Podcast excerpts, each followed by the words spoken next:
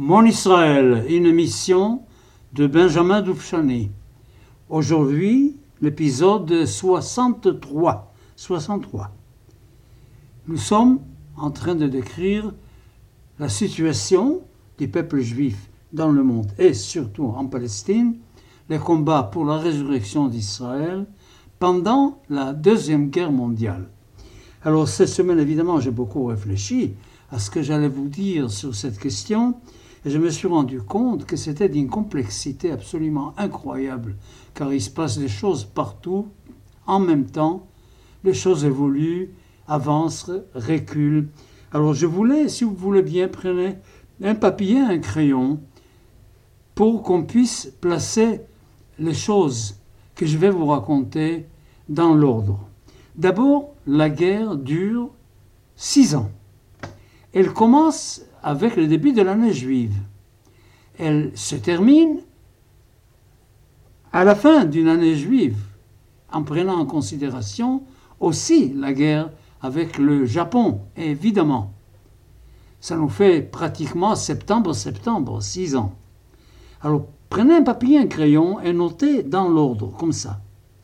D'abord, la première année, 1939-1940, ça correspond à l'année Tavshin, Heyalafim Tavshin, 5700 du calendrier juif.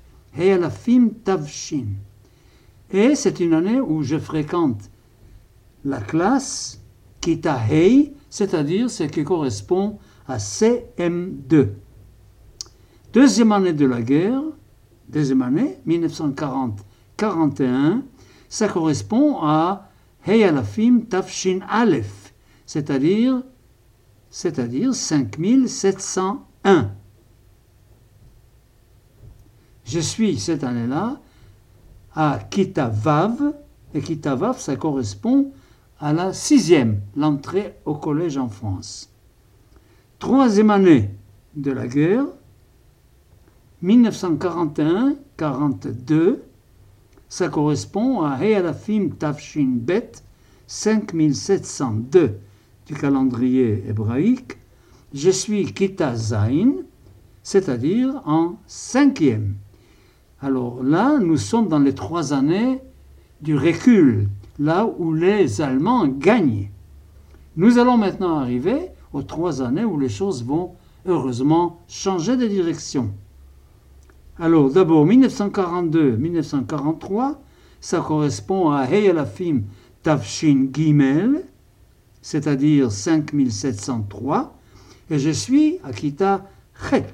Kita Chet, c'est-à-dire quatrième, et dans le système israélien, Kitachet, donc la quatrième, est la dernière année des études obligatoires. Ça amène à 14 ans à peu près. C'est la fin de l'école primaire. En Israël, école primaire 8 ans, lycée 4 ans. Voilà.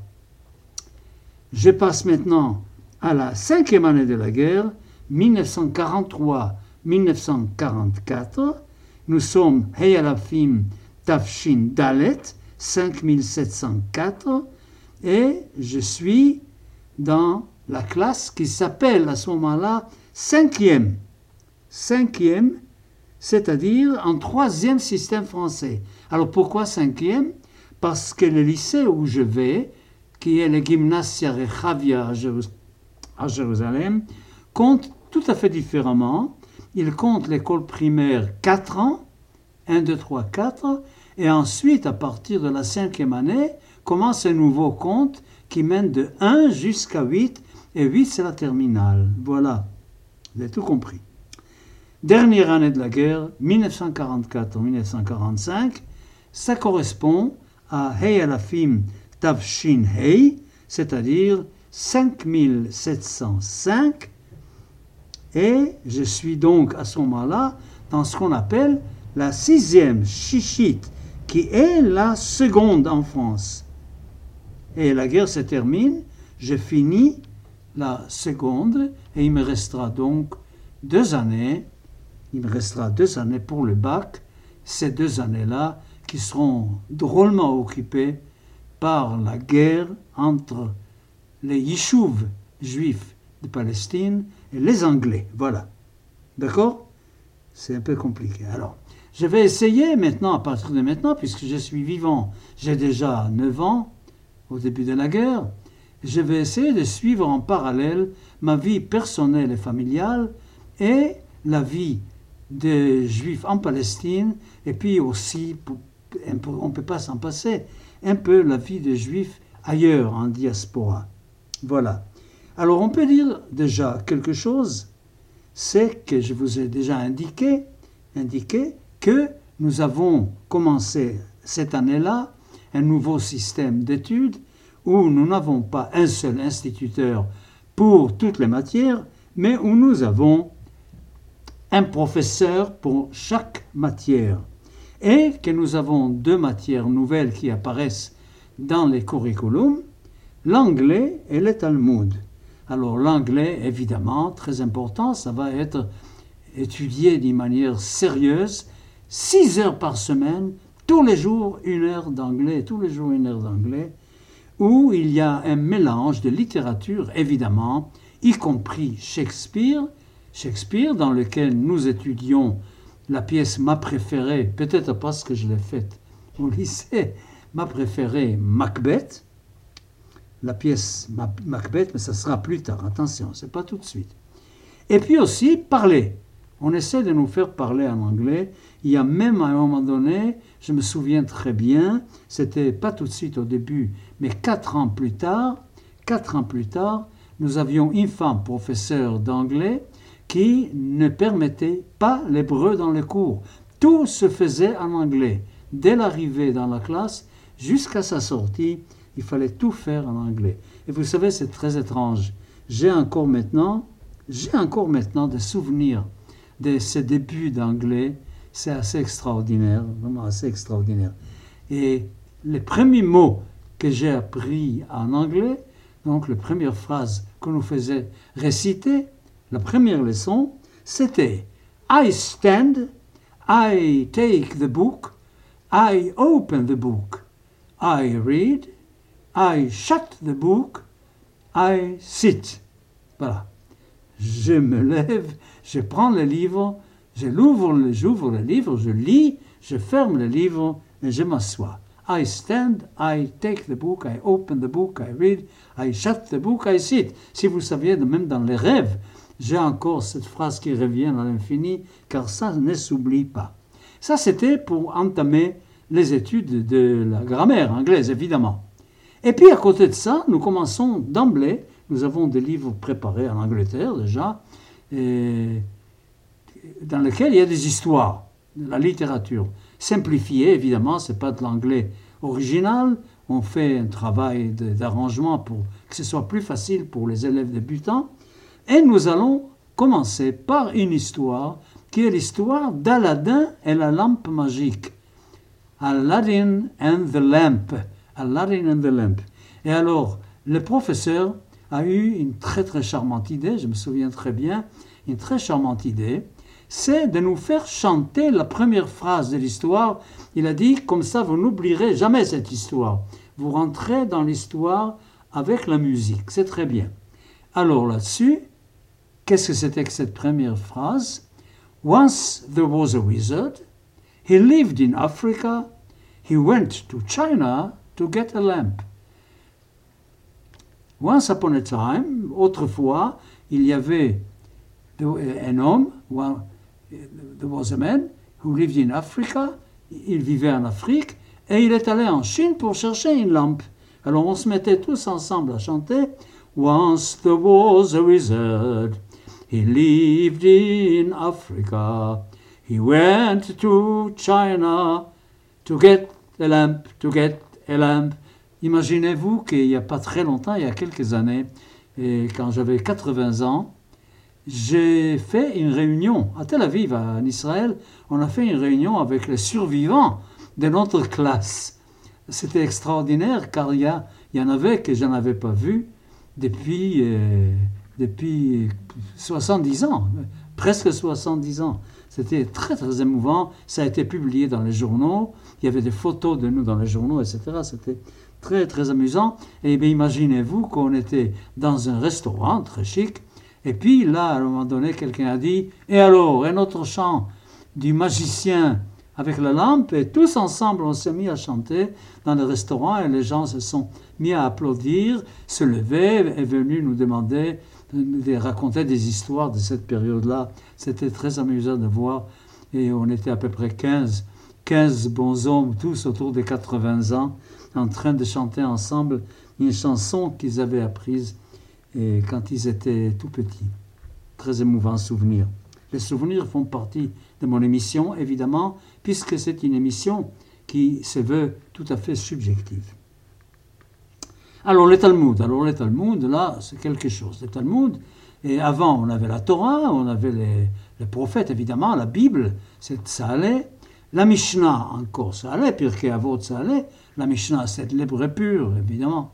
Mais en arrivant au Talmud, nous avons quelque chose de tout, nouveau. Il n'y a pas que l'anglais que nous allons apprendre comme langue nouvelle que nous ne connaissons pas, mais nous allons aussi apprendre l'araméen, car les discussions de la Gemara sur la Mishnah et sur les Baraïtot et sur les Midrashim, etc., toutes ces discussions-là, chez les Amoraïm, donc entre 220 et 500, se font en araméen eh bien, il fallait apprendre l'araméen, toutes les locutions nécessaires en araméen.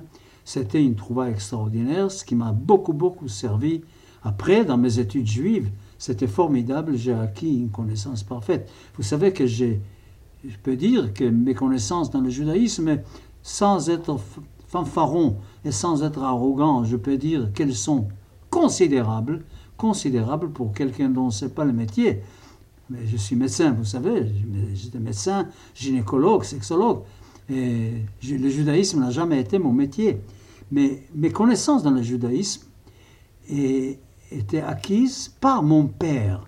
Mon père était un très grand savant talmudiste et il écrivait beaucoup dans un journal qui s'appelait Hedachinour, qui était le journal des professeurs en Israël, et où il publiait des méthodes nouvelles même. Il avait inventé même des méthodes nouvelles comment enseigner à des enfants israéliens le Talmud.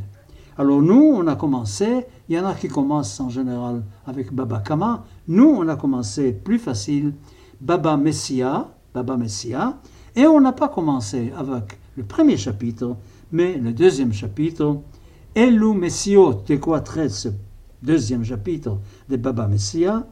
Ça traite d'une perte. Quand on trouve un objet perdu, qu'est-ce qu'on doit faire avec l'objet perdu?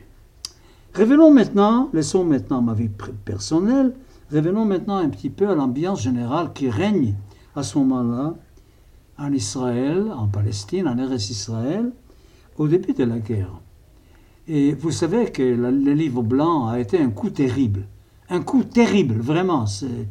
Je crois que le premier coup de feu que j'ai entendu réellement dans ma vie était pendant une manifestation contre le livre blanc qui se déroulait à Jérusalem, où les soldats britanniques commençaient à tirer, pas sur les gens, mais en l'air, mais c'était, ça faisait remuer un peu le cœur, hein, c'était pas tout à fait agréable.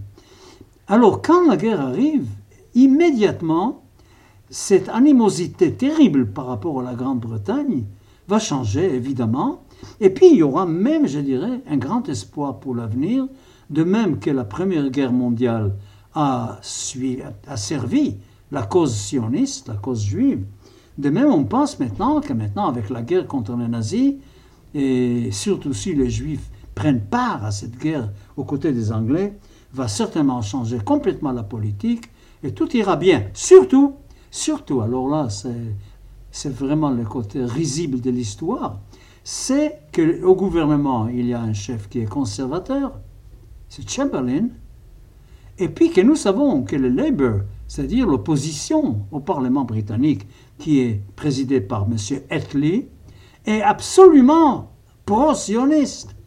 Ils vont jusqu'à imaginer un transfert des Arabes de Palestine en Irak, où, au manque de main-d'œuvre, où on a besoin de travailleurs, et les, les Labour, les travaillistes britanniques, envisagent cette chose inimaginable, c'est de transférer les Arabes de Palestine pour permettre aux Juifs d'avoir un vrai État juif en Palestine, Donc, un certain espoir qui naît et qui dit les choses vont changer. Chamberlain ne restera pas toujours, les conservateurs ne resteront pas éternellement au gouvernement, et nous allons profiter de la victoire que nous espérons tous contre les nazis. Personne n'a envisagé une défaite, ça je vous garantis. Personne. Personne n'a envisagé qu'on allait perdre la guerre contre l'Allemagne. Ça prendra du temps, ça sera très difficile, mais on savait bien que comme à la Première Guerre mondiale, les Américains allons rentrer, vont rentrer dans les, dans les tableaux et tout, tout, tout, tout va s'arranger en quelque sorte. Bon, l'espoir, beaucoup d'espoir. Nous verrons plus tard à quel point tout ça était des vains espoirs qui rimaient à rien, qui n'étaient basés sur rien. Et nous avons eu de la part de la Grande-Bretagne que de déceptions, encore pire par les travaillistes que par les conservateurs.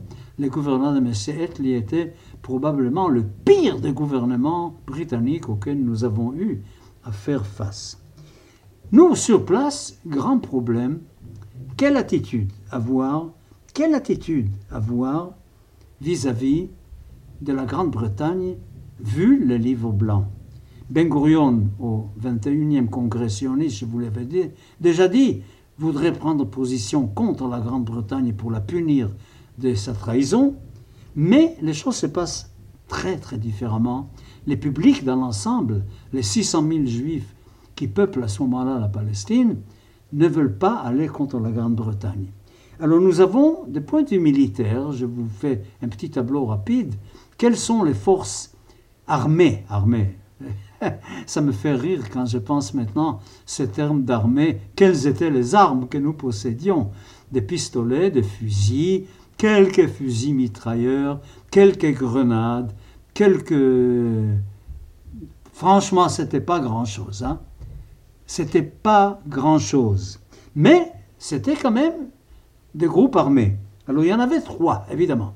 Il y avait évidemment les groupes officiels, la Haganah, qui était sous, le, commandement de l'agence juive, Ben Gurion, etc. Ça, c'était la Haganah, qui était la force officielle en quelque sorte clandestine, mais officielle, parce qu'on n'avait pas le droit de posséder des armes. Donc les armes que la Haganah possédait étaient des armes qu'elle possédait d'une façon secrète. Ensuite, à cause de la Havlaga, à cause du fait qu'on a décidé de ne pas attaquer les Arabes pendant la révolte arabe, mais uniquement de se défendre, il y a eu l'Irgun Tzvaï issu du mouvement révisionniste, Jabotinsky. Ensuite Begin, plus tard Begin. Jabotinsky et après Begin. Alors, le Etzel, l'Irgun Tzvaï Leumi, est celle qu'on appelle communément, en France, je crois qu'on a l'habitude d'appeler ça l'Irgun. Le Etzel, moi je préfère Etzel, c'est le vrai nom. Le Etzel décide de collaborer avec la et avec les Britanniques dans cette lutte contre les nazis.